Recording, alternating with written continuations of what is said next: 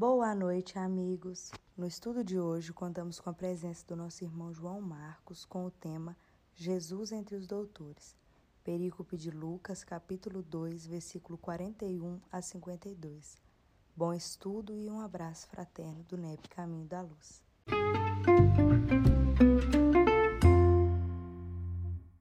Vamos fazer oração? Alguém quer fazer? Eu posso fazer então. Então faz, por favor. Então vamos elevar nossos pensamentos ao nosso Pai maior, evocando a presença do nosso Mestre querido, nosso Mestre Jesus, e agradecendo a presença dos nossos bons amigos da espiritualidade, agradecendo a presença de todos os irmãos, companheiros de jornada reencarnatória aqui presentes. E agradecendo principalmente a Ti, ó Pai, pela chance, pela oportunidade, pela misericórdia de nos permitir estarmos todos aqui nessa noite de terça-feira, para juntos podermos partilhar do Teu conhecimento, da Tua lei, do entendimento que nos fará sermos melhores e maiores praticantes da Tua lei, do Teu Evangelho. Gratidão ao Mestre Jesus e aos irmãos da espiritualidade que nos auxiliam. E em teu nome, honra e glória, Pai, hoje e para todo sempre. Nós te pedimos humildemente que, se assim for da sua vontade, que assim seja. Amém. Amém, que assim seja. Oi, gente, só para quem chegou agora, é, explicando a ausência da tia Conceição, e ela não está passando bem, vai estar com uma gripe muito forte e tá, tá malzinha mesmo, então por isso que ela não está aqui hoje, viu? Mas nós vamos fazer o estudo e vibrando por ela, né, para que ela se restabeleça logo. Já tem o, o verso que, graças a Deus, está passando bem, né, mas está ainda se recuperando também, mas que tudo já deu certo, né? E muito feliz de estar aqui com vocês. E hoje, João, eu estou aqui com o livro com o Novo Testamento, com a tradução do Haroldo. Uhum. É, no meu aqui é Jesus no Templo, né? A primeira. Isso. Exatamente, exatamente. É sobre isso o assunto hoje. A tia colocou lá no grupo que esse assunto ia dar pano para manga. Com O certeza. pessoal agora está falando mais um pouquinho, o estudo está mais, Que bom, tá mais tranquilo, está muito bom. que bom. Espero que estejam falantes mesmo. Então, aqui, só a gente recordando, Elcimar, se a gente já pode começar o estudo? Podemos? Sim, sim, pode ficar à vontade.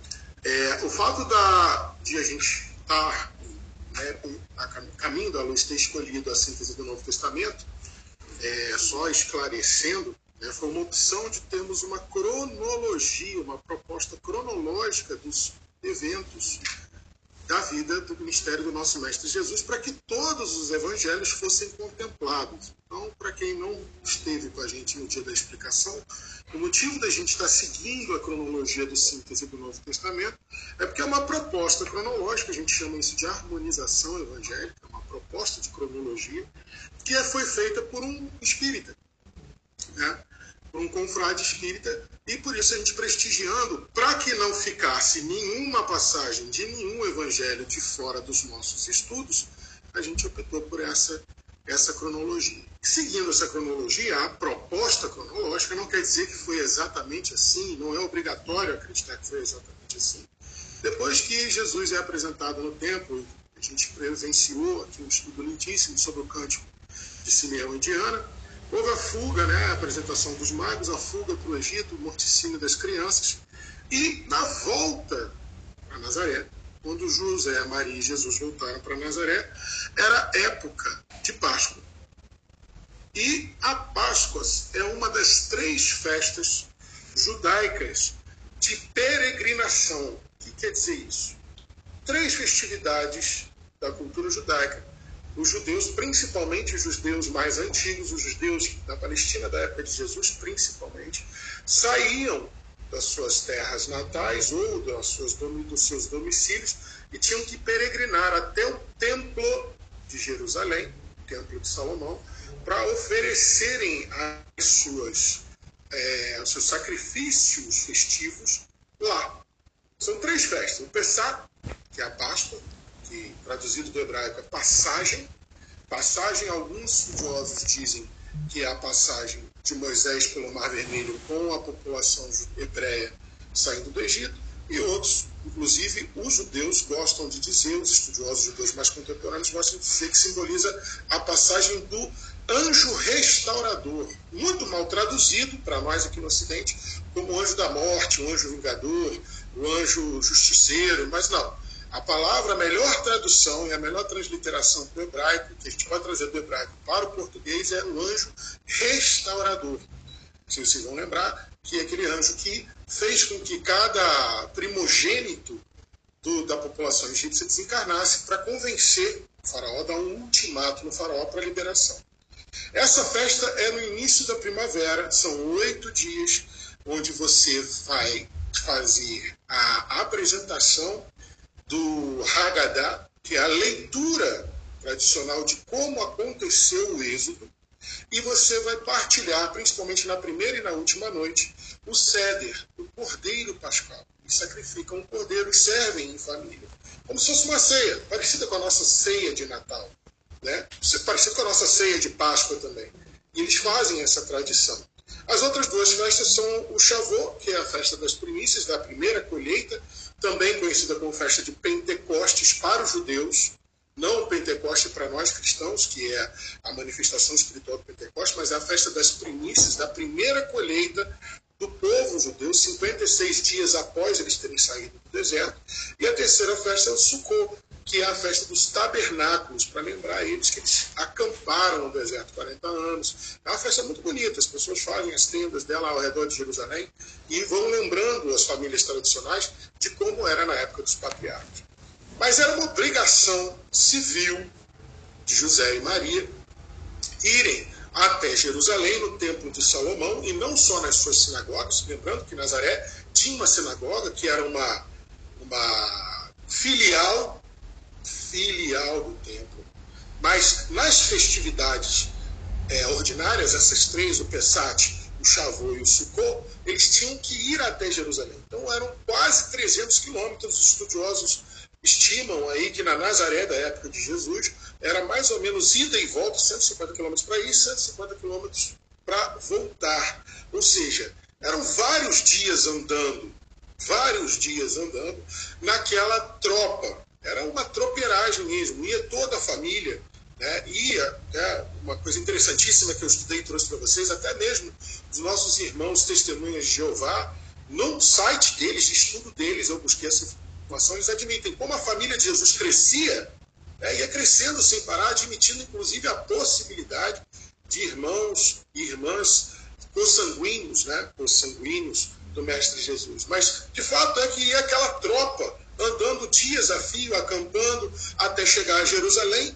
passavam seus oito dias de festividade, faziam todas as obrigações sacrificiais, faziam todas as obrigações e também as celebrações sociais, e voltavam 150 quilômetros, segundo a maioria dos estudiosos, para casa. Aconteceu que, nessa ida específica, Jesus tinha 12 anos já. 12 anos marca a idade divisória da civilidade de um cidadão judeu. Por quê? Com 13 anos, todo menino passa pelo Bar Mitzvah, que quer dizer filho do mandamento. O que quer dizer essa festividade? É o debutante. Ele vai ser apresentado para a sociedade como cidadão oficial de Israel e agora, a partir daquele momento, ele é responsável pelas suas atitudes e então, por ser responsável pelas suas atitudes, ele é imputável juridicamente, inclusive. Ele pode sofrer sanções penais, inclusive ser julgado, ser condenado e ser é, executado. E a partir daquele momento, ele oficialmente passa a fazer parte do povo escolhido. Passa a fazer parte do, da promessa. Né, da promessa. Então, ele tem as obrigações todas de um judeu. A menina com 12 anos, que é o Bat Mitzvah. E o menino com 13, Bar Mitzvah. Jesus estava com 12 anos, ele estava às portas de entrar para a sociedade, oficialmente para a sociedade judaica da época. Fala, Ismar. É, é, isso não sei se eu perdi aqui, mas isso é, hoje ainda é assim? Esse da adolescente sim, assume essa responsabilidade civil aos 13 anos? Sim, sim, sim. sim. Para a sociedade judaica moderna, se eu não me engano, contemporânea, dependendo do país, 15 anos. Mas os tradicionalistas, 13 anos. 13 anos. A única obrigação civil que só se começa, se eu não me engano, com 16 anos em Israel, depois eu vou até averiguar isso, é o serviço militar.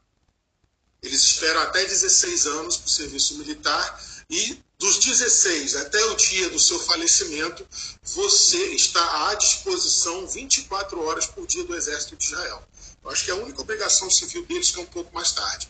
Mas a iniciação do cidadão judeu perante a promessa da aliança, vamos lembrar, a gente está falando de uma sociedade judaica da época de Jesus, onde o máximo que, Israel, que Judá, o reino de Judá, sobra do reino de Judá tinha na época de Jesus, era o preceito de ser o povo escolhido. Então, a, é, a elegia máxima deles era você se tornar oficialmente um portador da promessa. Isso era importantíssimo para eles. A questão judicial, não, a partir daquele momento, o menino de 13 anos ele fazia parte, do, ele era definitivamente do povo escolhido de Deus, ele passava a fazer parte. Então era a festividade, era o evento mais importante da vida de um cidadão judeu, principalmente na época de Jesus. Silvia Andréia, pode falar, querido. Ô João, não seria o mitzvah, mitzvot? Mitzvot, mitzvah, é, o nome da, da, da, da, da festividade é Bar Mitzvah. Agora, o mitzvot não, peraí, é o plural. É. é. o plural. O mitzvah isso. é o singular. singular e não seria isso? Porque esse, esse ritual. É o bar mitzvah. Com 13 anos, o menino inicia a vida dele e pelo bar mitzvah. O nome do ritual da celebridade, da, celebridade, da, da celebração, perdão, é bar mitzvah. Até hoje. Que quer dizer no hebraico filhos do mandamento. Né? Menina bat mitzvah, filha do mandamento. Menino bar mitzvah, filho do mandamento. Essa, essa festividade que inaugurava essa fase social do cidadão judeu. Sim. Entendeu? Que na Torá eram 613, né? Mandamentos. Sim. Na, na, na Tanakh, né? Na, é. na, na, na lei rabínica, sim. E tinha, bom, tinha -se que tentar decorar os três, ou pelo menos saber lidar com os mais vigentes da época, né? porque é humanamente impossível alguém que soubesse profundamente, alguém humano, espírito reencarnado no planeta Terra, e enquanto é, estagiário planeta de provas e expiações, como nós todos somos, é impossível você decorar e manejar sublimemente essas 113 desdobramentos dos Dez Mandamentos.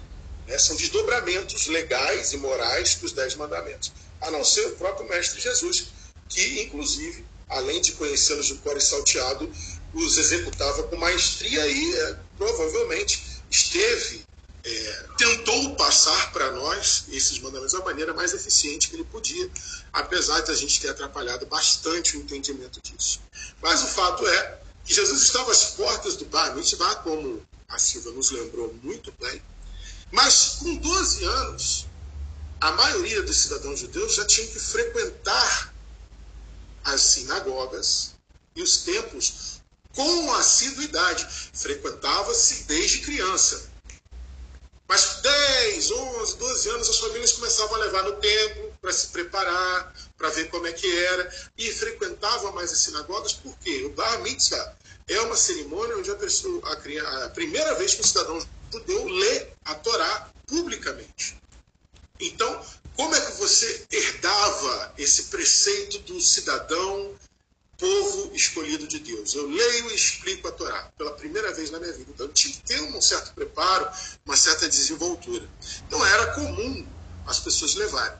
Fato é que, independente do que a gente pense que Jesus, José estava fazendo com Jesus aos 12 anos de idade, só não quis deixar ele para trás. Já quis inserir Jesus nas práticas e obrigações religiosas e culturais da sua época, mesmo antes da obrigação civil.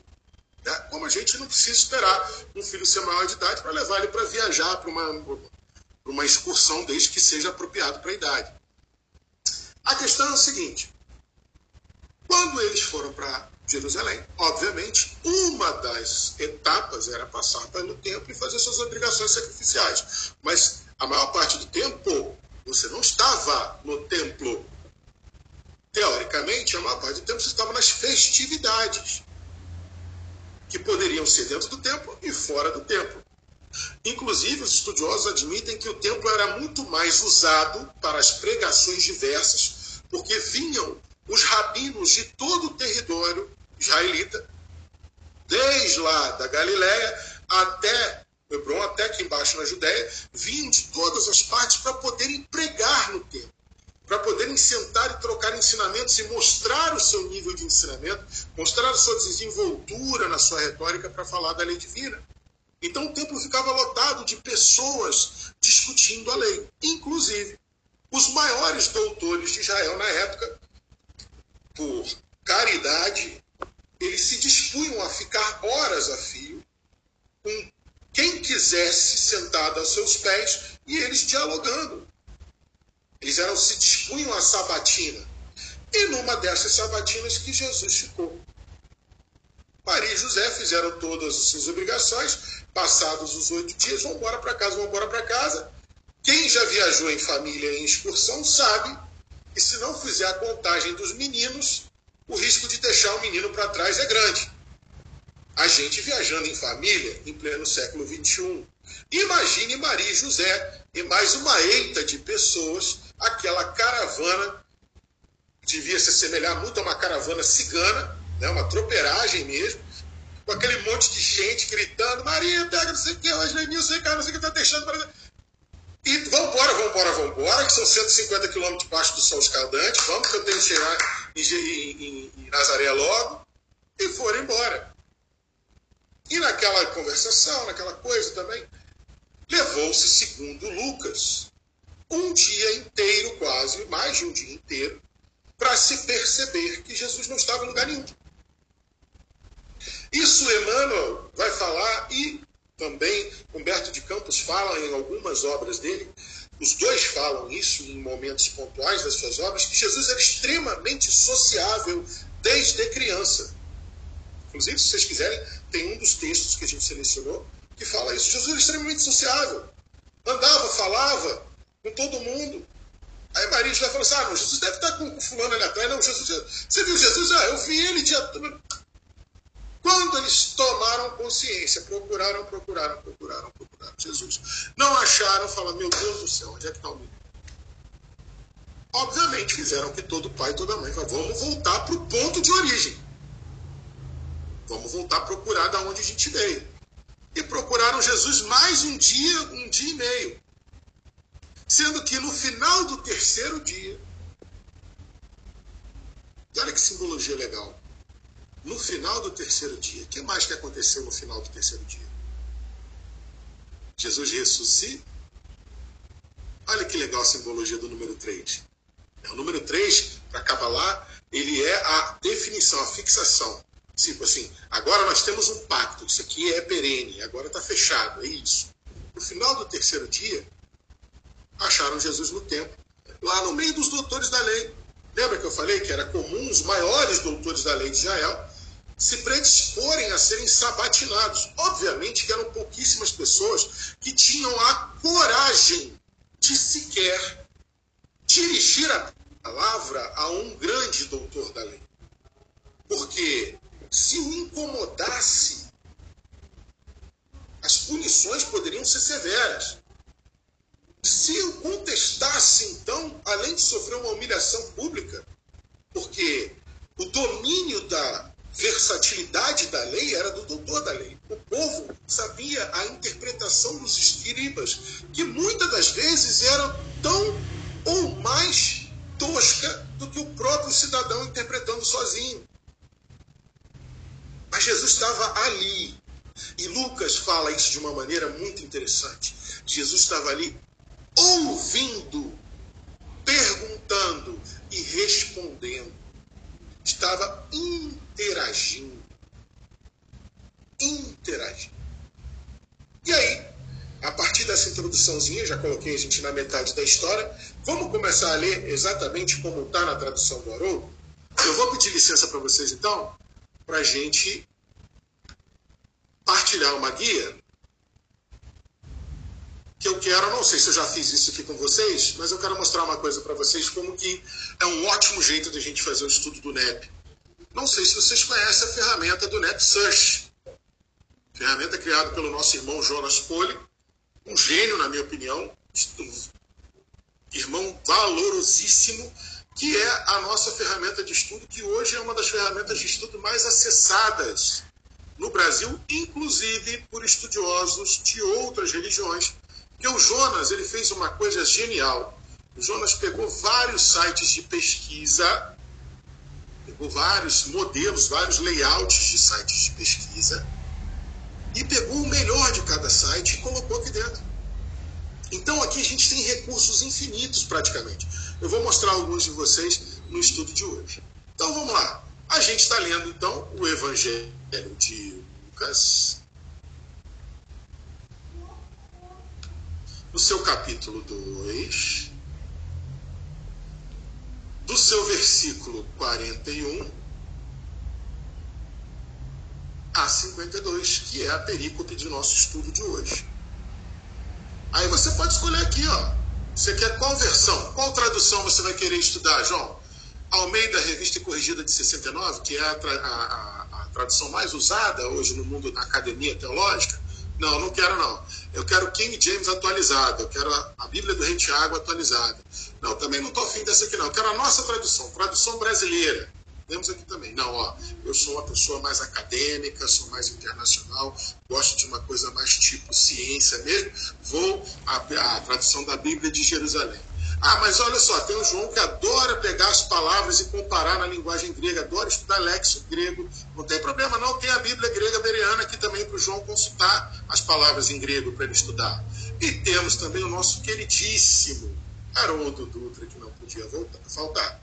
E o Jonas ainda botou mais duas dois bônus para gente, e é, na minha opinião, um dia eu ainda vou perguntar isso para ele, é proposital. Ele botou a King James, a, a Bíblia do Rei Tiago, fiel, de 1611, porque ela é considerada pelos estudiosos, é, os, os arqueólogos bíblicos, como uma das traduções que provavelmente mais se aproximaram do, mais se aproximou dos escritos mais antigos porque se acredita que quando o rei Tiago fez essa tradução, ele teve acesso a pergaminhos que não sobreviveram ao tempo ou que provavelmente estão escondidos e não, a gente não tem, ninguém mais teve acesso. Então a Bíblia do rei Tiago, da Bíblia King James, ela é cercada até de um certo esoterismo, que diz que é, é a tradução que vale a dela. Em última, em última instância, fecha, se você está com dúvida na tradução de uma palavra, vai na King James e fecha, e fecha a questão com ela e também a Bíblia de literal, texto e tradução tradicional dos nossos irmãos da igreja. É, é, chama, gente. Ixi, fugiu. O pessoal do JW lá. É... Ih, gente, fugiu o nome deles, daqui a pouco eu Jeová. Testemunho de Jeová. Isso, muito obrigado. A galera Testemunho de Jeová, que está auxiliando nesse projeto da Bíblia de literal é, texto tradicional. Também, se você quiser, é uma tradução muito boa que explica, tem vários vieses da linguagem grega para você ler, para você se esclarecer. João, por que, que, é tão importante a gente ter tanta tradução do mesmo texto? A gente não precisa ir só lá no Aurando e ler? Bom, pode.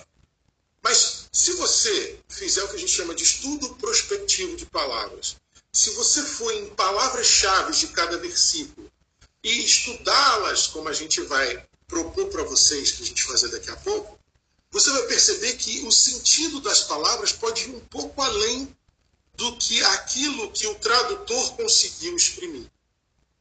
O tradutor ele traz para a gente a melhor ideia segundo os estudos dele, segundo o que a espiritualidade o intuiu e tocou no seu coração. Mas é obrigação de cada um de nós, está lá Cristo Consolador, do Evangelho segundo o Espiritismo. Espíritas, amai-vos, esse é o primeiro mandamento. Instruí-vos, este é o segundo. É de ordem humana todos os erros, todas as perversões do Evangelho. Então é nossa obrigação estudar para que a gente tenha o nosso entendimento. Lógico, e ninguém vai viajar na maionese tamanhamente de criar entendimentos que sejam elucubrantes e fora de um padrão aceitável. Mas é nossa obrigação, principalmente a nós espíritos, a quem Emmanuel diz claramente no livro Consolador, que a nossa missão é trazer, restaurar as verdades evangélicas para todos os corações descrentes e desesperados do mundo, é nossa obrigação entender o Evangelho para além, um pouquinho além do que cada tradutor, no seu esforço maravilhoso, trouxe para gente. Porque, se vocês estudarem a essência de cada palavra grega, vocês vão ver que elas podem trazer tantos significados e a frase pode explodir em conceito e aumentar em sentido na nossa mente quando a gente se propõe a fazer isso. Então, vamos continuar aqui no texto do Haroldo, da onde a gente parou a nossa narrativa. A gente parou mais ou menos aqui, ó. Ah, procurando novamente. Decorrido três dias, eles os encontram no templo, sentado em meio aos mestres, ouvindo-os e interrogando-os. Aí olha só que legal. Para quem não tem pressa de estudar, e aí eu vou dar só um exemplo, porque eu já fiz o resumo para a gente, para a gente não perder tanto tempo e a gente poder discutir mais. Para quem tem um pouco mais de tempo, um pouco mais de vontade de estudar, o Jonas Poli, nosso querido idealizador e criador do Nepsios, pegou versículo por versículo e colocou dois dos recursos mais interessantes para quem estuda teologia. A Bíblia grega bereana, que é ela toda em grego, né? ela imitando a Septuaginta, e ele coloca aqui também ó, um dicionário com todas as palavras gregas, o sentido primário, chamado léxico grego, a comparação da palavra que o tradutor assumiu com a palavra do original grego oficial. Olha que legal isso, gente. Então eu trouxe para vocês o sentido de algumas das palavras, para vocês verem como que isso pode mudar o sentido e ampliar o entendimento do que a gente está lendo. Ok? Então, olha só, ouvindo-os e interrogando-os. Se você for aqui para baixo, estamos na 46, tá? Não perde não. Se você for aqui para baixo, olha o que, ele faz legal. Tem várias referências espíritas, versículo a versículo. Ah, você quer? Eu quero ler, eu quero ver um comentário escrito sobre o versículo 41. Está aqui, ó, da manjedora Emaús. Você pode acessar, inclusive, o texto. Olha que legal. Você acessa o texto na íntegra na íntegra para você estudar.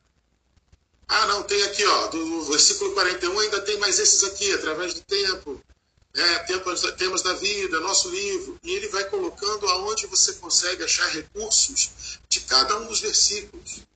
Boa Nova, que a gente vai comentar daqui a pouco, a história de Jesus e João Batista, e ele coloca lá todas as referências espíritas.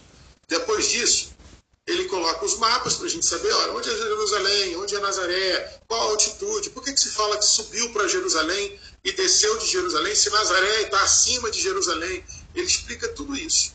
E depois vem os comentários. Isso daqui, gente, é ouro em forma de informação. Porque aqui a gente tem o comentário do nosso querido chão, queridíssimo chão. Eu já vou deixar até aqui, ó, já engatilhado para a gente poder ler daqui a pouco. Então a gente pode pegar os comentários, os comentaristas bíblicos que comentaram a cada versículo, a cada versículo. Eu já fiz aqui uma passagem rápida, voltando lá para o versículo 46, tá? Estou apresentando a ferramenta, mas não vou perder o foco, não.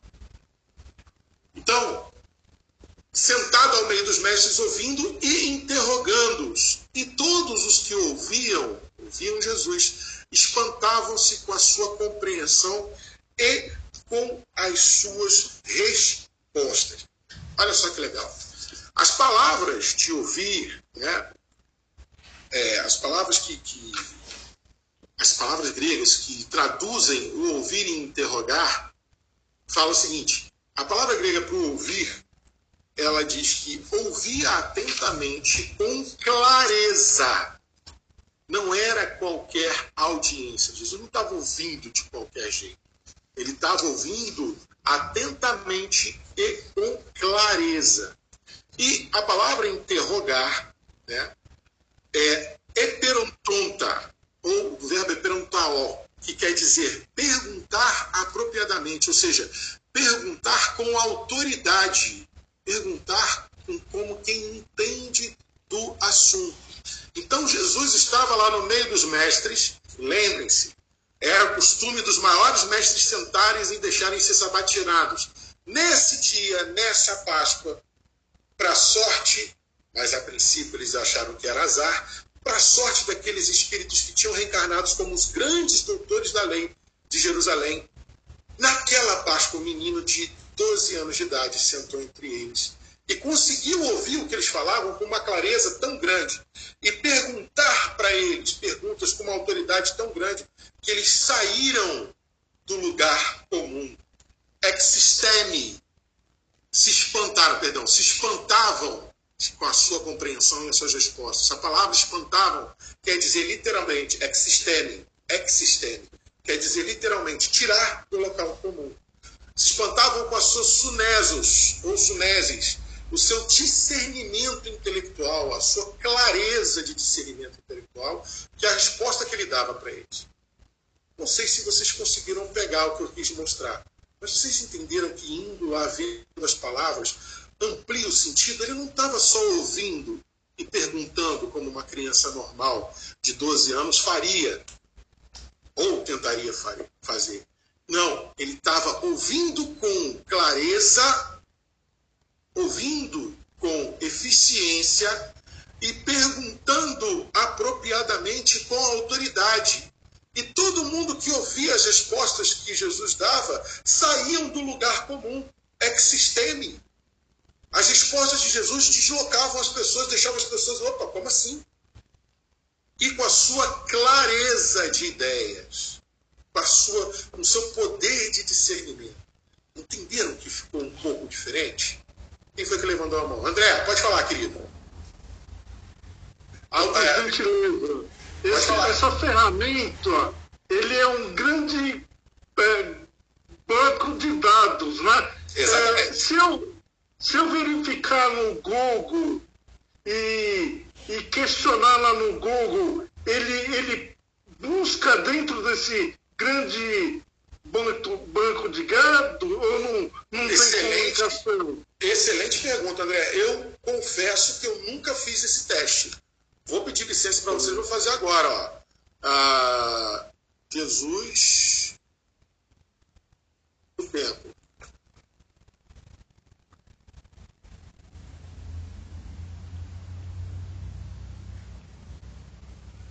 Vamos lá, André. Ó, fiz aqui a pesquisa. Jesus no tempo, está aqui, ó aparece o Bíblia.on, Bíblia Gateway, Knowledge in Jesus, Church for Christ, youtube.com, JW, Wikipedia. É, ó. Não apareceu na primeira página, André. Não hum. apareceu na primeira página. Vamos ver se na segunda aparece? Também hum. não aparece. Hum. Mas eu não sei te falar, não sei te falar qual é o mecanismo que a gente precisa fazer para retroalimentar esse banco de dados para que ele apareça nas pesquisas. Mas preste atenção no que eu vou fazer. Ó. Hum. Se você for lá no Google digitar NEP, ó, vou digitar só NEP, porque o meu já está. Olha só. Primeira referência do Google é a gente. E eu não sei se você ah. tiver curiosidade. NEP é a sigla, só eu já descobri uns oito, umas oito instituições que têm a sigla NEP. Mas quando você digita NEP no Google, o primeiro que aparece é a gente. NEP Brasil, NEP Brasil e ó, aqui embaixo o NEP Search, André. Então, se digitar no Google só NEP, olha lá, o Google já faz até pergunta e resposta. O que é NEP Espiritismo? Quem é Arthur Valadares? As perguntas mais frequentes. Então, muito obrigado pela pergunta, André. Eu nunca tinha visto isso aí. Uma ótima dica para a gente. Diga aí. João, eu tô, estou um pouco desatualizado. Essa ferramenta eu não, eu não, não sei usar. Hoje eu tentei buscar exatamente quais foram as perguntas que Jesus fez, entendeu? Sim. Eu tentei buscar e não consegui. Sim. A gente não, até onde me foi dado estudar até hoje, André, eu nunca nem li, nem soube, nem ouvi de alguma tradição religiosa que tivesse para si a pretensão de saber quais eram as perguntas que Jesus fez. Tá? Eu, pelo menos, nunca li nada minimamente validado sobre isso. E dentro da academia teologal, até onde eu consigo estudar, né, dos, dos, grandes produtores de teologia, eu acho que se alguém de mínima seriedade tivesse essa informação, ela chegaria até bem fácil para a gente. Mas da, até onde eu estudei, André, eu nunca soube de alguém que tivesse tido acesso sequer da espiritualidade a essas perguntas que Jesus fez. O que a gente sabe é que são perguntas de tamanha desenvoltura intelectual que impressionou até os doutores da lei de Israel, que eram as pessoas ditas mais conhecedoras e mais inteligentes sobre a lei de Deus que havia naquela época, assim como ainda hoje os doutores da lei israelita são considerados maiores, é, os maiores entendedores da lei de Deus. Entendido, André? Viu, viu João? É, eu consegui verificar teve uma pergunta que, que Jesus fez, é, é, é que João Batista é, batizava as pessoas é, com que, qual a eternidade que ele teria, né? Uhum. Aí, aí os, os, os senhores doutores lá é, não, não, responderam. Não responderam, porque é, o, o as pessoas é, é consideravam o João Batista como um profeta. Era mesmo? Profeta. Oi? João Batista é, era, isso, considerava um profeta. Essa isso, pergunta. É... Sim, pode falar, André. Pode falar, pode concluir. Não foi isso, é isso aí, é isso daí. É. Essa pergunta, segundo o Evangelho de João, André, Jesus já fez na, na sua última ida sua última Páscoa ao templo, onde ele estava lá é, pregando no templo, que era um direito civil. Todo cidadão judeu, se quisesse ler a Torá e explicá-la publicamente, seja na sinagoga, seja no templo, ele tinha esse direito. Ele tinha. Obviamente que a maioria da população era extremamente envergonhada e não queria se indispor com os doutores da lei, com os escribas, porque aquilo era um comércio. Ensinar a lei se tornou um comércio. Mas Jesus, ele chegava lá, e não só Jesus, mas os poucos que se é, pretendiam fazer isso, chegava lá e falava mesmo, e Jesus pregava. Só que aí, os doutores da lei, já na última Páscoa de Jesus, ele já com 33 anos, né? ele chega lá pregando, os doutores e fala assim, aqui, deixa eu falar, perguntar uma coisa aí, ô, ô Nazareno. Com que autoridade você está falando essas coisas aí? Eu ouvi dizer que você disse aí que você é filho de Deus, que isso é uma blasfêmia, né, que você veio, você é o pão da vida, você é o caminho, a verdade e a vida, e aí? O que você quer dizer com isso? Que autoridade é essa que você tem? Aí Jesus olha para eles. Eles já queriam pegar Jesus, né? Queriam ouvir Jesus, tipo, eu sou filho de Deus, porque isso já seria uma blasfêmia, eles já poderiam apedrejar Jesus, pegar Jesus para fora do templo e apedrejar ele ali mesmo.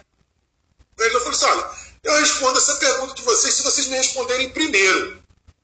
Isso, gente, é, atenção, presta atenção. Estava Jesus rodeado de uma galera dentro do é. templo, numa festividade, devia ter gente a zóio ali. E os doutores da lei sendo expostos ao ridículo. Eu vou lá, eu respondo vocês, vocês me responderem primeiro. O batismo de João era dos homens ou era de Deus? E os doutores da lei não puderam responder. Por quê? Se ele respondesse que fosse dos homens, aquela turba ia ficar ensandecida, porque todo mundo considerava João Batista um profeta. Como assim eu fui batizado com um batismo de homem se o cara era um profeta? E se ele falasse que o batismo de João Batista era de Deus, por que, que vocês deixaram Herodes matar ele então? Se o batismo dele era de Deus, então vocês mataram o inocente, um enviado de Deus. E Jesus pegou os caras no contrapé. Mas essa pergunta de Jesus, ela já foi feita já no final do ministério dele, tá, André? Entendi. Então, aqui, viu, João? Eu até peço desculpa pela pretensão de, de querer saber essas, essas perguntas. Pelo é amor de Deus, cara. Eu... Não pede desculpa, não. Eu queria. Você acha que eu não queria também? Você acha que eu não, você acha que eu não queria saber? Obrigado, é. obrigado. Mas se algum dia for revelado, eu prometo que você vai ser o primeiro. Se algum dia eu descobrir alguma coisa, mesmo que seja é, é apócrifa, eu juro que você vai ser a primeira pessoa para que eu vou contar. Juro para você. Ok, prometo. obrigado. Valeu, obrigado. Obrigado, André. Cristina, pode falar, querida. Ô, João, nessa idade de 12 anos, igual Jesus estava lá no tempo, ninguém teve curiosidade de pesquisar, de ir atrás. Tipo assim, vou pegar e deixar ele aqui com a gente, vamos explorar mais, entendeu? Sim, teve. Teve. Quem traz isso pra gente é o Humberto de Campos. Na lição dele, a gente até separou aqui, ó. Humberto de Campos no livro Boa Nova, a lição capítulo 2, capítulo 2 ou 11? Peraí, vou ver aqui para vocês. Acho que é capítulo 2, chamado Jesus e o Percussor. Segundo, lembrando que Humberto de Campos deixa claro que isso daqui, capítulo 2, olha lá, Cristina, capítulo 2, Jesus e o Percussor. Tá? Lembrando que Humberto de Campos deixa claro de que esses escritos são o folclore do céu, folclore da pátria espiritual. São histórias contadas por espíritos que são considerados de maior estirpe, mas independente da veracidade, da, da factualidade, são histórias que são contadas com intuito de desenvolvimento moral e análise do pensamento do Cristo, para que a gente consiga, desencarnado, pensar mais próximo do pensamento crístico. Ele deixa claro isso. Então vamos lá, Cristina, respondendo a sua pergunta. Deixa eu botar aqui. Ó, eu esqueci de mudar a tela, desculpa, Cristina. Capítulo 2, boa nova, ó. Tá aqui, viu? Capítulo 2, Jesus e a. Oh, perdão. Jesus é o precursor. Aí olha só, olha como é que a ferramenta do NEP é legal. Vamos ver aqui, nessa lição. Deixa eu separar aqui a papelada, senão eu me perco. Nessa lição aqui, Cristina, ele vai falar, ó. Aonde que tá? Apesar de tudo, é uma conversa entre Maria e Isabel, falando Maria, Isabel de João, Batista e Maria de Jesus. Aí falando, nossa, essas crianças são diferentes, hein? Como é que é? Ah, pô, mas, e essas crianças, ah, o João Batista, ele gosta de se perde pensamentos, vem com umas perguntas dificílimas para a gente. É, Maria é Jesus também. Jesus tem, além de ser extremamente caridoso, trazer gente aqui para casa, para gente passando fome, para que a gente alimente. Ele é super cordial com todo mundo, educado, simpático e tal. Vai lá na estrada, conversa com todo mundo. Inclusive, aí Maria fala: Ainda há alguns dias estivemos em Jerusalém nas comemorações costumeiras e a facilidade de argumentação com que Jesus elucidava os problemas que lhe eram apresentados pelos orientadores do templo nos deixou a todos receosos e perplexos. A ciência de Jesus, sua ciência, não pode ser deste mundo. Vem de Deus e certamente se manifesta por seus lábios amigos da pureza.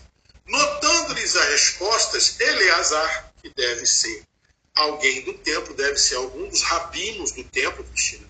Eleazar chamou a José, em particular, e advertiu de que o menino parece haver nascido para a perdição de muitos poderosos em Israel. E aí, Maria Isso aqui é Maria falando, tá, gente? Ciente desse aviso, eu mesmo, Maria falando, procurei Eleazar a fim de interceder por Jesus junto de suas valiosas relações com as autoridades do templo. Pensei na sua infância desprotegida e receio pelo seu futuro. Eleazar prometeu interessar-se pela sua sorte. Todavia, de regresso a Nazaré, experimentei singular multiplicação dos meus temores. Conversei com José mais detidamente acerca do pequeno, preocupada com seu preparo conveniente para a vida. Não sei se estão percebendo. Mas o Bete Campos está querendo dizer que Maria falou assim: não, gente. Se meu filho Lembrando, a gente está falando da mãe de Jesus, aquela que conversou com Gabriel, aquela que teve a experiência mediúnica com Isabel, aquela que ouviu Ana e Simeão no templo, aquela que viu todos os acontecimentos do nascimento de Jesus. Falou, meu filho é da parte de Deus. Então tem que dar um jeito de colocar ele no templo. junto com os doutores da lei. Então ele vai ser o maior de todos os doutores da lei. Não sei se vocês entenderam dessa forma, mas Maria já se interessando, e Eleazar, que deve ser um dos doutores da lei, Cristina, já se interessando nesse conhecimento de Jesus. Agora, olha que legal, para não ficar uma ponta solta na sua pergunta, Cristina, olha que lição que Humberto de Campos traz para gente. Maria foi lá e falou: olha, José, a gente tem que fazer alguma coisa e tal. Aí Jesus, no outro dia, sabendo, sacando a psicosfera de Maria, começou um diálogo com Maria. Mãe, que queres tu de mim? Acaso não tenho testemunhado a minha comunhão com o Pai que está no céu? Altamente surpreendida com a pergunta, Maria responde a Jesus, hesitante: Eu tenho cuidado por ti, meu filho. Eu reconheço que necessitas de um preparo melhor para a vida. Por isso ela estava almejando que Jesus fosse estudar no templo, estudar no cinema, estudar na, nas grandes escolas rabínicas. Mas eles não tinham dinheiro. Mas ela estava articulando para Jesus ir para lá. Mas como se estivesse pleno de conhecimento do que se passava no íntimo de Maria, Jesus ponderou: Mãe, toda preparação útil e generosa no mundo é preciosa. Entretanto, eu já estou com Deus.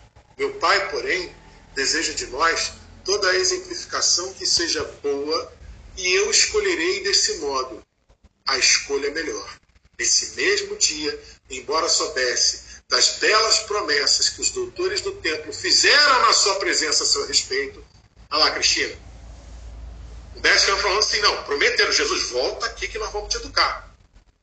Viu como é que teve interesse? Mas nesse mesmo dia, Jesus aproximou-se de José e lhe pediu com humildade que o admitisse em seus trabalhos, na carpintaria. Desde então, como se nos quisesse ensinar que a melhor escola para a humildade, a melhor escola para Deus é a do lar e a do esforço próprio, concluiu a palavra materna com singeleza, ele aperfeiçoa as madeiras da oficina, empunhando o martelo e um enxó, enchendo a casa de ânimo com a sua doce alegria. Então, Maria contando para Isabel, no mesmo dia, Jesus foi lá e pediu para José: Pai, ensina a carpintaria. Mesmo sabendo de quem ele era, de qual era a sua missão e todo o potencial esclarecedor que ele tinha, ele preferiu dar o exemplo, honrar pai e mãe. Eu vou aprender o ofício do meu pai. Eu vou primeiro primeiro, exemplificar dentro da minha casa, do meu lar, do núcleo que a espiritualidade proporciona como primeiro laboratório de todo o espírito. E mesmo Jesus, para não ferir nem um traço da lei divina, como fala em Lucas, se submeteu. A palavra grega obedeceu os pais a partir daquele momento. Ou seja, olha que legal, Cristina, houve sim interesse, a galera queria levar Jesus para o templo, queria transformar ele num mega doutor da lei, mas ele preferiu a carpintaria com José. Que barato, né? Mas o, o, João Marcos, mas é questão que primeiro ele tem a humildade. Porque doutores da lei não eram arrogantes, muitos deles? Não deveriam ser, Cristina. Os doutores da lei tinham que ser os guardiões da pureza da lei está lá na Torá. Os doutores da lei são todo, todo aquele homem moralmente suscetível, moralmente é, apto a, res, é, a resguardar e ressalvar toda a pureza da lei. Agora, isso é na teoria. A gente sabe que na prática, em nenhum lugar é assim.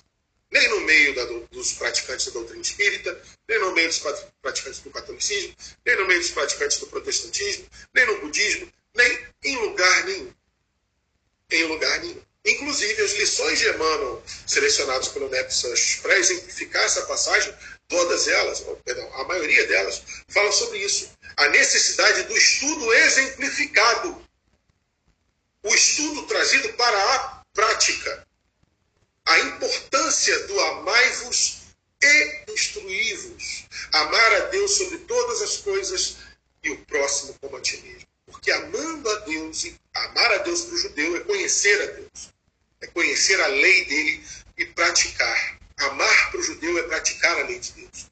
Amar para o judeu é praticar o quanto ele entende da lei de Deus. Então, amar a Deus é conhecer a lei de Deus e amar ao próximo como a ti mesmo é aplicar a lei de Deus no próximo, para com o próximo, com o próximo, pelo próximo e para comigo mesmo. Fala, Silvia Andréia. Seu áudio, Silvio. João. Diga. É, por um acaso, ou o que, que você pode trazer dessa escolha é, da carpintaria? O que, que a gente Era, pode é Só, é, é só por causa da profissão do pai. Sim. E o que, que pode estar por, por trás também? Porque se a gente for ver a, a morte de Jesus, né? Do Cristo. Foi, foi numa coisa que provavelmente José, em algum momento da vida dele, construiu. Então. Porque era uma das encomendas mais comuns para a carpintaria. Então. E, ao contrário do que alguns estudiosos tentam defender, a arqueologia já provou que a crucificação não era um castigo, não era uma sentença romana exclusiva de Jerusalém. Todas as é, províncias romanas poderiam crucificar os seus criminosos. Então, provavelmente, em algum momento da vida, o próprio Jesus, de repente, pode ter recebido uma encomenda de fazer uma cruz para crucificar alguém. Espero eu, prefiro acreditar, Silva, na minha ignorância de péssimo entendedor da lei de Deus, que a espiritualidade tenha poupado isso. Mas seria uma justiça poética muito, muito, muito além da minha compreensão. Mas o fato de Jesus ter escolhido a carpintaria, até onde me foi dado estudar e até onde me foi intuído, Silva, era porque um costume judaico você seguir a tradição da sua família. Então, provavelmente, José não era o primeiro carpinteiro da linhagem dele. E também por uma questão social, cultural, econômica. Para você aprender uma profissão, você tinha que despender tempo e dinheiro. E ter alguém que te ensinasse aquela profissão. E as profissões eram ensinadas desde tenra idade. Os 12 anos aqui de Humberto de Campos frente ao que os estudiosos supõem, é simbólico, porque Jesus deveria acompanhar José na carpintaria desde seis, sete aninhos. Para se criar, porque para o judeu não, não, não basta você saber o ofício da sua família. Para o judeu você tem que se apaixonar pelo ofício da sua família. Porque o judeu entende que foi dado por Deus aquele talento para você fazer aquilo. Então o judeu gosta de educar o filho dele no ofício familiar para que ele se apaixone pelo ofício, para que ele pegue toda aquela psicosfera do ofício da sua linhagem para honrar o nome de Deus. Porque tudo que o judeu faz inconscientemente, dentro da cultura dele, se ele acorda e bota o pé no chão, ele botou o pé no chão, ele acordou por conta de Deus, ele acordou para Deus, pela graça de Deus, pela vontade de Deus e para Deus. Botei o pé no chão, pela vontade de Deus, pela graça de Deus e para Deus. Respirei. O judeu tudo é per, para, por e pela vontade de Deus. Então, provavelmente, Jesus teve essa questão da carpintaria por conta da sua praticidade sociocultural econômica e por manter a linhagem de carpinteiros como era da tradição da época dele, como se supõe ser, né? Isso alguns estudiosos, a maioria dos estudiosos defende isso. Agora, a simbologia da carpintaria. A simbologia da carpintaria. Né? Se você me perguntar, João, o que, que você pensa? O que, que você já leu sobre isso? A maioria das coisas que eu li de Emmanuel, de Euripides Passanufo, de Bezerra de Menezes, de Neném, Maria Dolores, que falam sobre a questão de Jesus Carpinteiro, é só para exemplificar o trabalho. Eu, pelo menos nas minhas leituras, nunca percebi nada que transcendesse. Né? Mas já pensei sobre isso que você trouxe, Silvia André. Já pensei, né? porque é muito provável, e deveria ser um pedido muito comum naquela época para os carpinteiros, até porque não era todo mundo que tinha dinheiro para pedir um catre, né? aquelas cadeiras onde se, um reclinatório, né? não tinha o costume de mesas, não tinha o costume de móveis. de marcenaria naquela época. Marcenaria era basicamente janela porta. E é, é, partes da, da uma construção, do início de uma construção, né? para um dínamo, para alguma coisa assim. Eu já pensei nisso também, mas eu não, nunca li nada a esse respeito. Mas aí eu te devolvo a pergunta, Silvandréia. Você já conseguiu almejar alguma transcendência dessa simbologia da, da carpintaria? Porque agora eu fiquei curioso. Se você pudesse é trazer, eu te agradeceria. Eu vou falar sério, eu vou falar a verdade para vocês. Eu, eu sou mulher, e, mas eu adoro hum, é, a carpintaria. Eu já restaurei mesa no meu tempo vago. Eu, então eu eu gosto da, dessa parte da carpintaria, dessa parte de transformar a madeira, né? É, um pedaço de madeira em algo útil, em algo. Então, eu acho que é, eu acho que tem algo muito por trás, né? É um, é um trabalho manual, né? É um, é um trabalho de humildade. Você pegar uma uma árvore e, e transformar em algo útil, né? Ou mesmo você pegar um móvel velho e você restaurar, né? E naquele tempo eu imagino é, como se utilizavam, né? Também era muito útil, né? Os carpinteiros, né? Sim. Sim. É isso que eu estou falando. Apesar de não terem uma cultura de grandes móveis, a carpintaria era muito versátil. Né?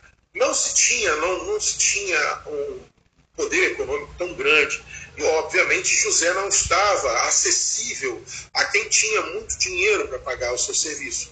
É, tanto é que toda vez que a espiritualidade se refere à carpintaria de José, fala assim, a, a, a, o estudo de carpintaria, ou o lugar de carpintaria humilde, humilde, humilde de José, sempre lembrando da, da singeleza, da origem economicamente humilde da família de Jesus.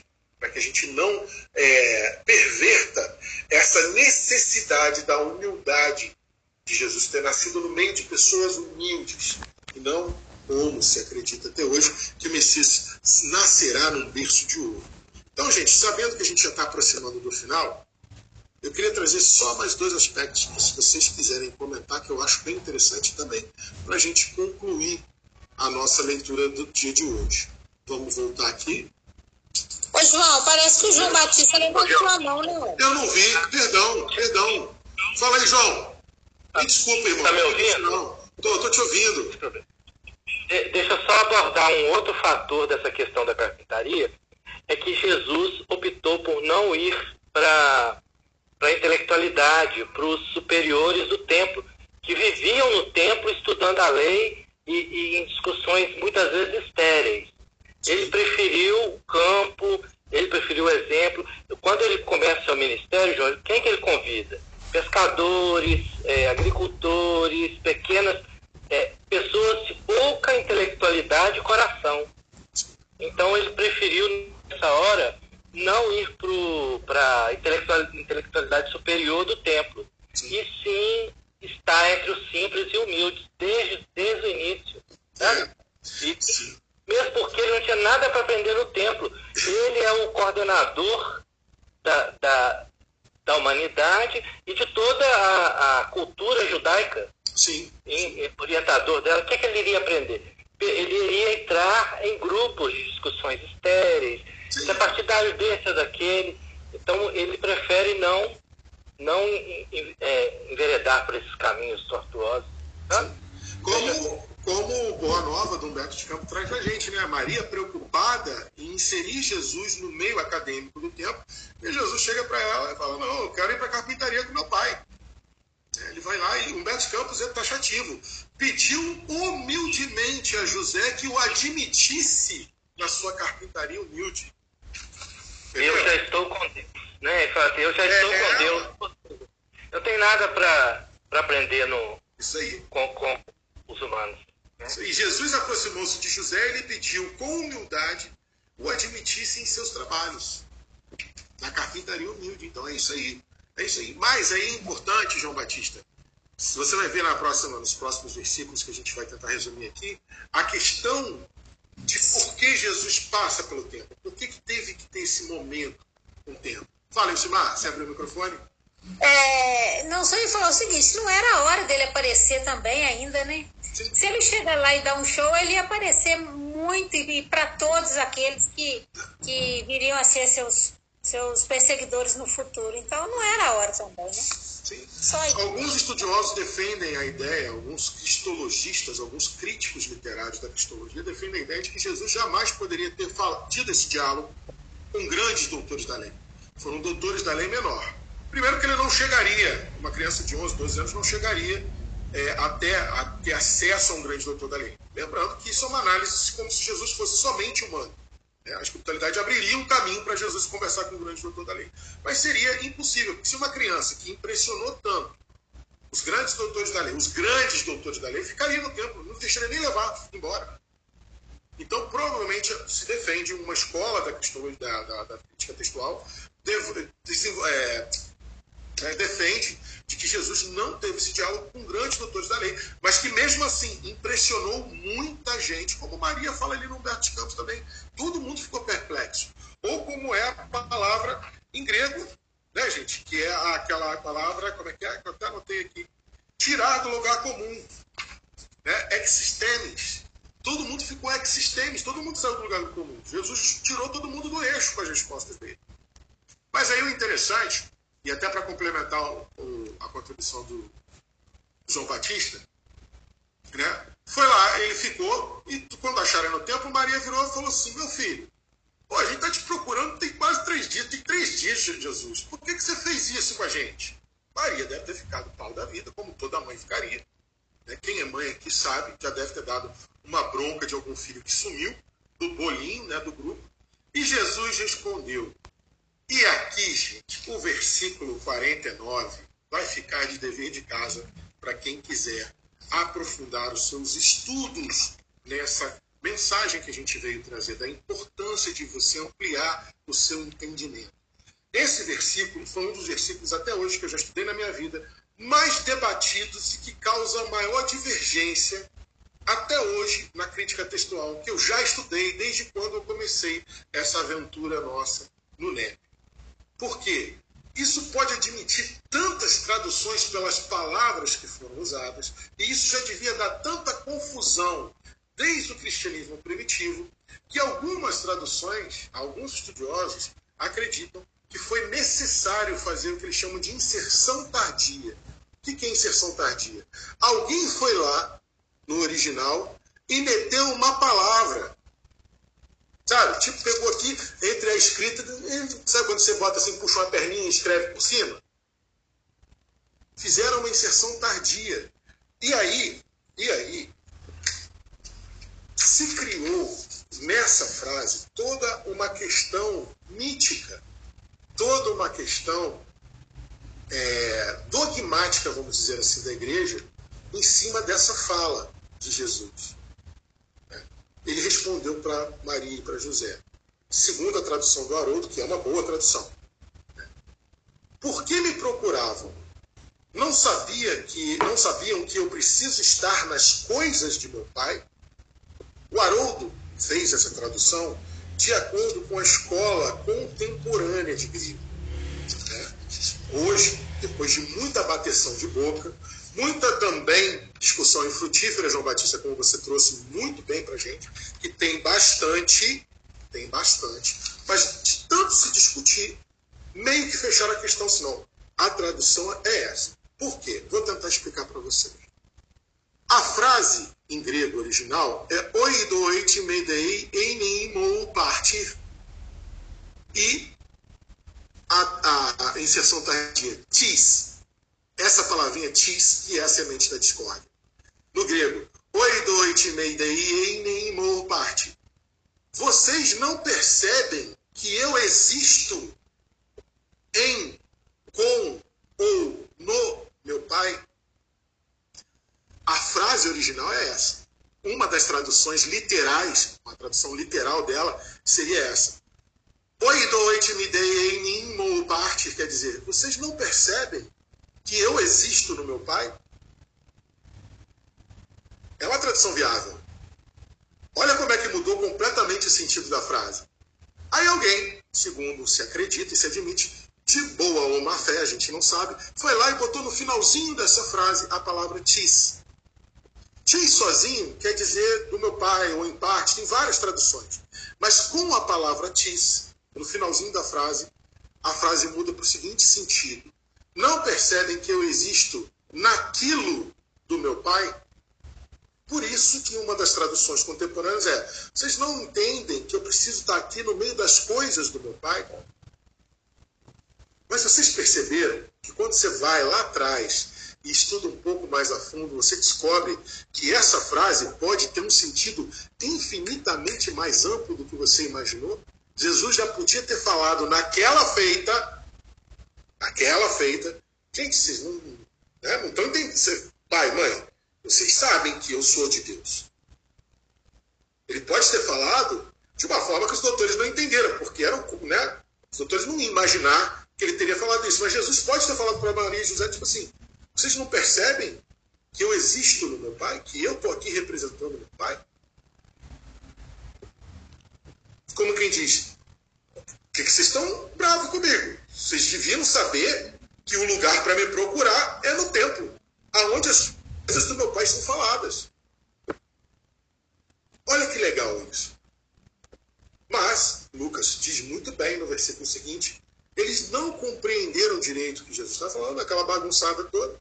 E vocês veem, a própria frase em grego já deu confusão para quem tentou interpretar, provavelmente porque o que Jesus falou e o que Lucas escreveu, que provavelmente que Jesus teria falado, segundo a própria Maria, lembrando que Lucas escreveu o segundo relato de Maria, está lá em Paulo Estevão, já deve ter dado confusão naquela época.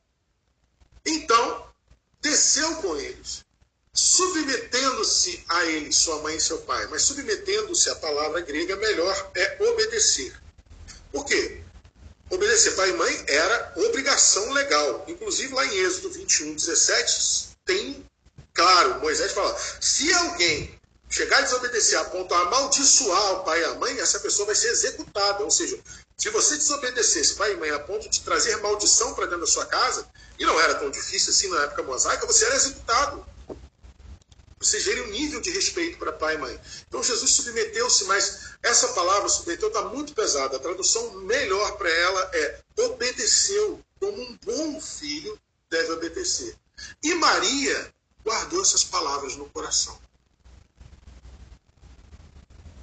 O que quer dizer isso? Maria talvez, e aí, gente, olha só, peço licença porque, lembra, NEP, final do NEP tem que responder o que, que eu aprendi com Jesus hoje. Eu gosto de responder sempre a parte teórica, e a, a parte intelecto e a parte moral. O que, que eu aprendi com Jesus hoje? Para mim, no meu entendimento, Maria, a frase que Jesus fala lá, que deu essa bagunçada toda, né, não sabia que eu preciso estar nas coisas do meu pai. Para mim, Maria não entendeu, mas guardou aquela frase. Por quê? Lá em João, no capítulo 2 de João, nas bodas de Caná, Maria vai falar com Jesus para fazer o um milagre e Jesus fala assim: Mulher, que queres tu comigo? Não vê que ainda não chegou a minha hora? E olha que correlação que parece que não tem nada a ver, mas é extremamente interessante. Na lição do Humberto de Campos, a lição de Humberto de Campos, ele fala quando uma, a Maria começou a querer né, mastigar o ouvido de Jesus, tipo assim, ah, o que, que, você acha? Né? Que que quando Jesus percebeu que ela estava tramando de levar ele para o templo, ele fala: Mãe, que queres tu de mim? Acaso não tenho testemunhado minha comunhão com o Pai que está no céu? Mãe, que queres tu de mim? João 2, das botas de Caná. Mulher, que queres tu de mim? Não vê que não chegou a minha hora? Então, para mim, Maria foi cultivando aquilo. Até que na hora das bodas de Caná, ela falou assim: meu filho, ó, negócio é o seguinte: ou você começa esse negócio logo, ou eu vou infartar aqui, que eu não aguento mais ficar nessa indecisão, Jesus. Para mim, ela foi aquele pedido de mãe, tipo assim: meu filho, começa logo. Não que Jesus precisasse. Não que Jesus precisasse. Mas entendam, para que Maria pudesse ela mesma ter a comprovação da fé dela. Porque ela tinha muita. No cântico dela lá em Isabela, fala: serei bendita, bem-aventurada pela fé que eu estou tendo. Então foi para comprovar, na minha opinião. Né? E ele termina dizendo: Jesus progredia em sabedoria, sófias, clareza de ideias, né?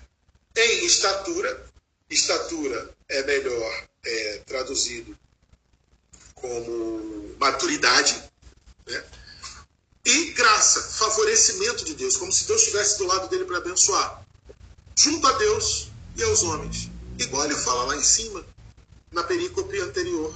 No finalzinho dela, quando ele fala que eles estão voltando do Egito para Nazaré, que chegaram em Nazaré, Lucas termina a perícope no verso 40, dizendo o seguinte: que Jesus ia crescendo, né? ia crescendo em estatura e em graça. Mas aqui ele complementa. Então, a partir daquele momento, ai, João Batista, por que, que teve que ter esse momento? Vamos comparar uma com a outra? Rapidinho, gente, eu já estou terminando, eu sei que já passou do horário, mas vale muito a pena isso aqui. Ó, deixa eu botar aqui na perícope anterior. Capítulo completo. Ó, Haroldo.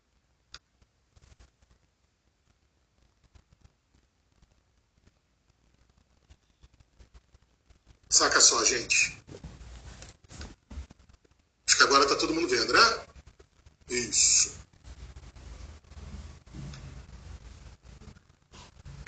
Aqui falou dos pastores, apresentação de Jesus no templo, cântico de Ana, de retorno a Nazaré. E assim que se consumaram todas as coisas, cântico de Ana, cântico de Simeão, só retornar para Galiléia, para a cidade deles. A criança crescia e se fortalecia, enchendo-se de sabedoria, e a graça de Deus estava sobre ela. Isso aqui, cara, quando você transforma e vai pesquisar, vai fazer um estudo prospectivo dessa frase no grego, você entende por que, que teve aquele momento. Enquanto eles estavam em Nazaré com Jesus crescendo, a graça de Deus, o favorecimento de Deus, a sabedoria, a maturidade, a força, Deus estava sobre. Isso é da cultura judaica, tipo assim, Deus está me protegendo diretamente. Deus está aqui, ó, uma redoma me protegendo. Lá no outro final, no final da outra perícope, ele muda. Ó. Jesus progredia, Jesus avançava em sabedoria, em estatura e graça. Junto, aí não era mais Deus sobre ele. A partir daquele momento, Lucas traz para gente, Deus estava com Jesus. Gente, obviamente que Deus sempre esteve com Jesus, assim como Deus está com todos e com todos nós. Mas olha que percepção sensacional de Lucas. Enquanto ele estava em Nazaré crescendo, Deus o protegia, Deus estava sobre.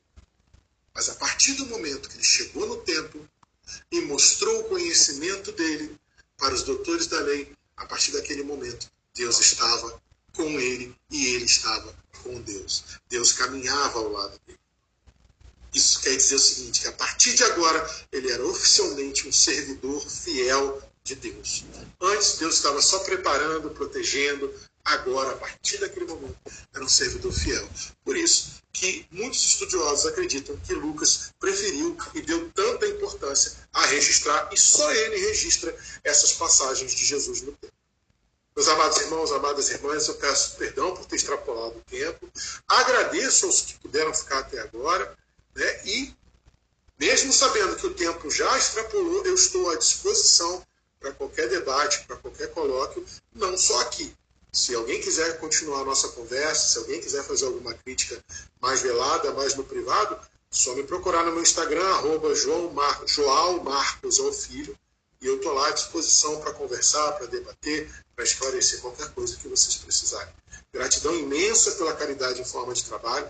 É sempre uma alegria imensa estar aqui com vocês. Meu coração sempre se alegra muito de voltar a essa casa que é da onde eu comecei também a minha jornada.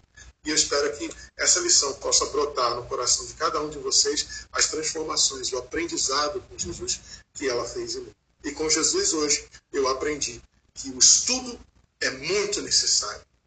Mas tão necessário ou mais que o estudo é você aplicar aquilo que você já entendeu sobre a lei de Deus. Só se conhece a lei de Deus aplicando e só se aplica a lei de Deus quando a gente se conhece. É um ciclo perene.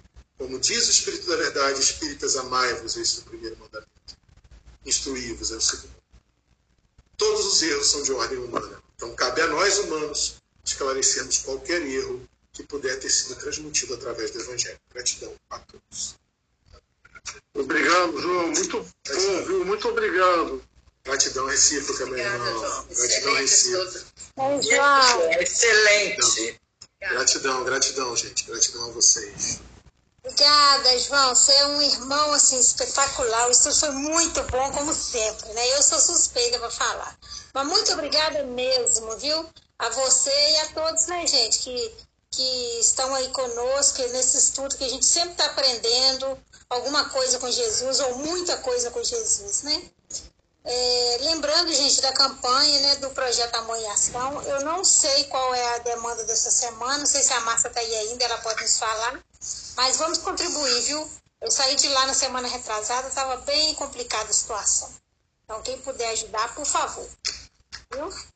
É... Vamos fazer então a declaração final, né? Agradecidos aí, viu, João? Um beijão no seu coração e para todos vocês, gente. Beijos. Obrigada. Boa noite. Amado, amado, boa noite. Amado Mestre Jesus, Divino Amigo, nós estamos aqui com o coração lotado de gratidão, de conhecimento e principalmente de vontade de fazer diferente, de ser diferente, né? De poder ser um pouquinho melhor hoje do que nós fomos ontem. Agradecidos pela presença dos nossos amigos espirituais que nunca nos desamparam e também dos nossos amigos aqui que sempre estão no estudo, saindo da zona de conforto e vindo aqui, vindo aqui nesse nessa, nesses momentos de aprendizado, dedicar então é, a, esse, a, a esse estudo, a essa renovação. Obrigada, Senhor, por todos e por tudo. Esteja sempre conosco, hoje e sempre. Que assim seja.